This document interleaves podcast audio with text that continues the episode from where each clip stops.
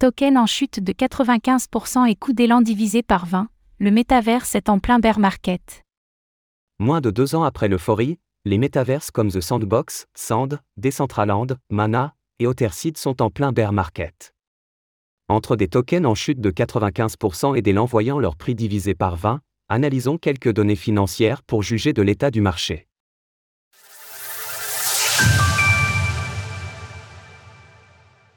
Le métaverse subit de plein fouet son bear market.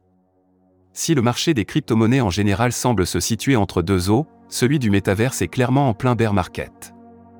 Et pour cause, moins de deux ans après l'euphorie déclenchée par Facebook, renommé Meta à la fin 2021, les tokens et les terrains associés au monde numérique font pâle figure. Pour illustrer nos propos, nous allons nous concentrer sur trois projets, Otherseed de Yuga Lab, The Sandbox, Sand, Decentraland, Mana. En premier lieu, nous pouvons nous arrêter sur les tokens associés à ces métaverses. Si le mois de juin a été difficile pour eux, compte tenu des propos de la Security and Exchange Commission, SEC, les qualifiant de valeur mobilière, ce n'était là qu'une étape dans une longue chute entamée depuis le plus haut du précédent bull run. À l'heure actuelle, le centre de The Sandbox affiche par exemple une dévaluation de 95,21% depuis son plus haut historique, ATH. Le constat est similaire pour ses concurrents, et l'APE navigue d'ailleurs dans ses plus bas historiques. Les prix des lands sont particulièrement bas.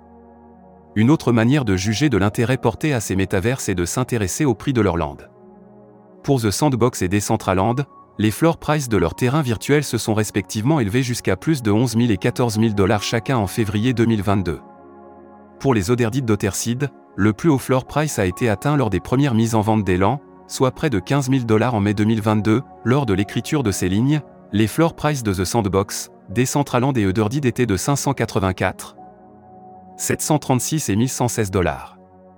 Toutefois, cette métrique ne permet de juger que du prix du token non fongible, NFT, le moins cher d'une collection à un moment donné, mais cela ne reflète pas nécessairement l'état du marché. À titre d'exemple, pour The Sandbox, le pic de volume a été atteint le 22 novembre 2021 avec 4255 ventes pour 13 253 ETH, soit plus de 56 millions de dollars au prix de l'époque. La journée avec le prix moyen unitaire le plus élevé a été atteinte le 31 janvier 2022 avec près de 4,47 ETH de moyenne, soit plus de 11 600 dollars et 712 ventes. En comparaison, la journée du lundi 7 août a enregistré 46 ventes pour un prix moyen de 1302 dollars. Bien entendu, ces chiffres n'enlèvent rien aux fondamentaux des métaverses en question, mais témoignent seulement d'une phase d'excès s'étant déroulée pendant l'euphorie rencontrée il y a plus d'un an. Comme pour le reste de l'écosystème des crypto-monnaies, ce bear market permet ainsi d'assainir le marché, avant de repartir sur des bases plus solides. Source Dune, OpenSea.